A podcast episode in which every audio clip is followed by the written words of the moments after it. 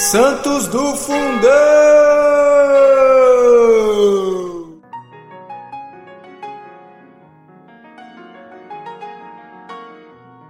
Fala galera, hoje, 23 de março, vamos falar sobre São José Oriol, confessor. José Oriol nasceu em Barcelona no dia 23 de novembro de 1650, sendo batizado logo em seguida. Órfão de pai aos 18 meses, casando-se pela segunda vez a mãe, Gertrudes de Begungna, José foi queridíssimo do padrasto, um modesto sapateiro, piedoso e dócil. Desejoso de ver o enteado nos estudos, confiou-o aos capelães da igreja paroquial de Santa Maria. José foi aluno aplicado, diferente dos colegas. Estes, feitos os deveres, demandavam ao recreio, a brincar, enquanto nosso santo, contritamente dirigindo-se à capela do Santíssimo, ali se deixava ficar de joelhos diante do Santo Sacramento. Cheio de admiração pelo jovem, os mestres resolveram enviá-lo à universidade.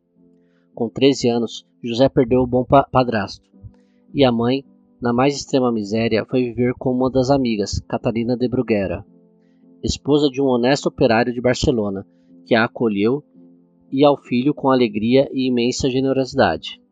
Catarina, que fora ama de leite de José, deu-lhes no alto da casa em que vivia um quartinho e ali o jovem com grande aplicação estudava sem cessar. Um dia, José e Catarina na cozinha conversavam animadamente quando o dono da casa chegou. Entreparado, observando-os, foi tomado por violentos ciúmes, e a suspeita invadiu-lhe o coração. E a remoer coisas contra a fidelidade da esposa, olhava-os raivosamente. Deus permitiu que o, José, que o jovem José penetrasse no íntimo do operário. Olhou-o significativamente, dirigiu-se ao fogão, onde no auge os carvões estavam, estalavam e faiscavam, e no abrasado terrível meteu ambas as mãos sem que mal algum lhe sucedesse. O homem, confuso, empalideceu, sentiu-se envergonhado, e desde aquele dia passou a conceber pelo hóspede a mais profunda veneração. José continuou os estudos e em 1674 doutorou-se em teologia. Aspirando ao sacerdócio, desejoso de trabalhar para a glória de Deus na salvação das almas, foi ordenado padre a 30 de maio de 1675. Pensando sempre na mãe para ajudá-la na pobreza, fez-se preceptor na casa de um rico homem, Tomás Gasneve.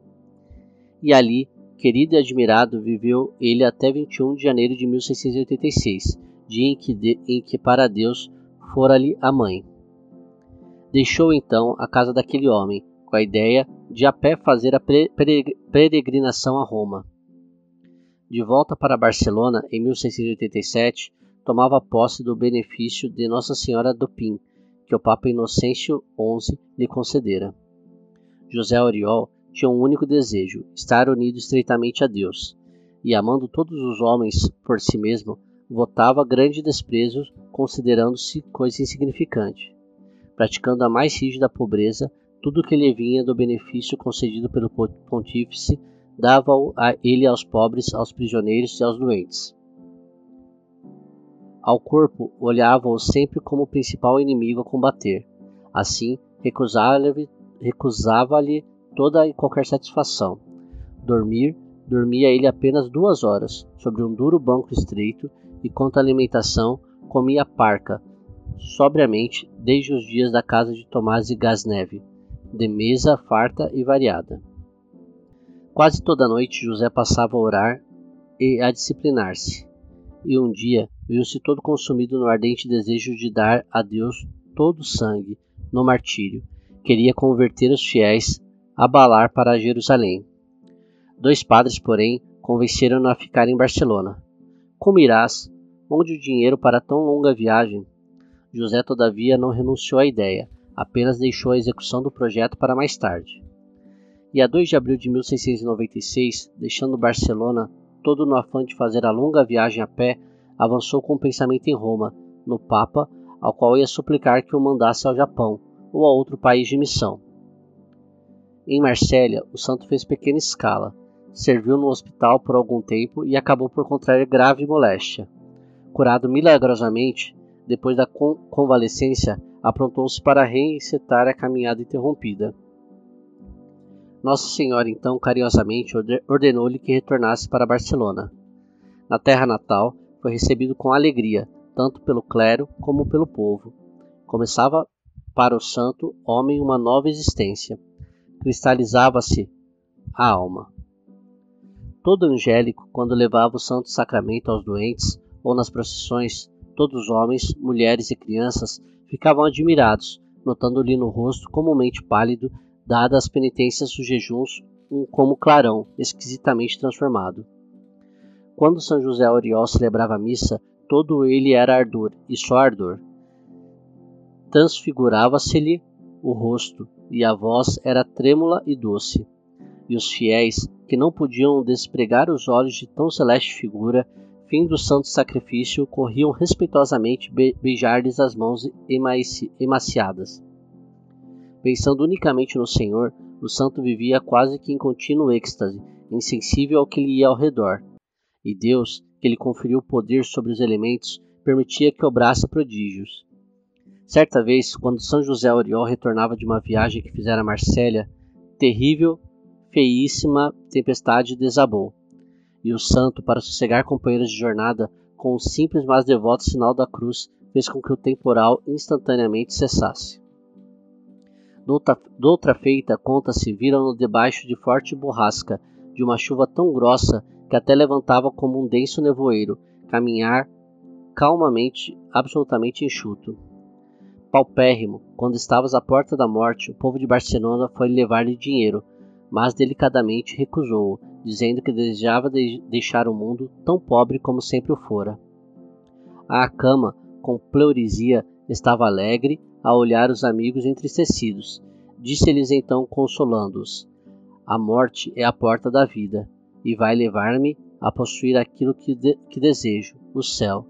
E no céu não me esquecerei de vós.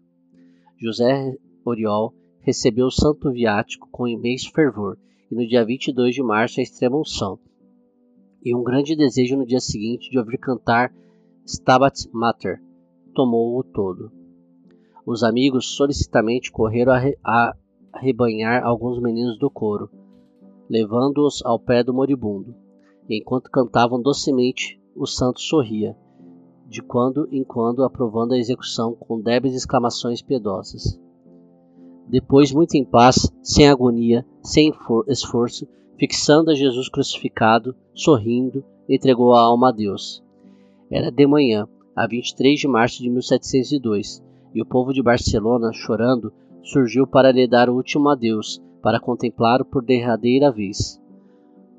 Os funerais foram concorridíssimos. Morrer um rei? Morrer um príncipe?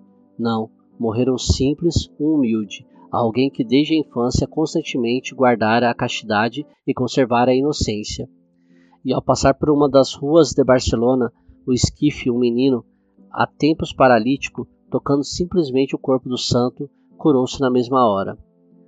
Foi um milagre que a todos enterneceu. E os milagres muito mais multiplicaram-se. À beira do túmulo que recebeu aquele ardoroso santo homem de Deus. Pio VII, no dia 15 de maio de 1806, beatificava-o solenemente, e Pio X, a 20 de maio de 1909, canonizava-o. São José de Oriol, rogai por nós.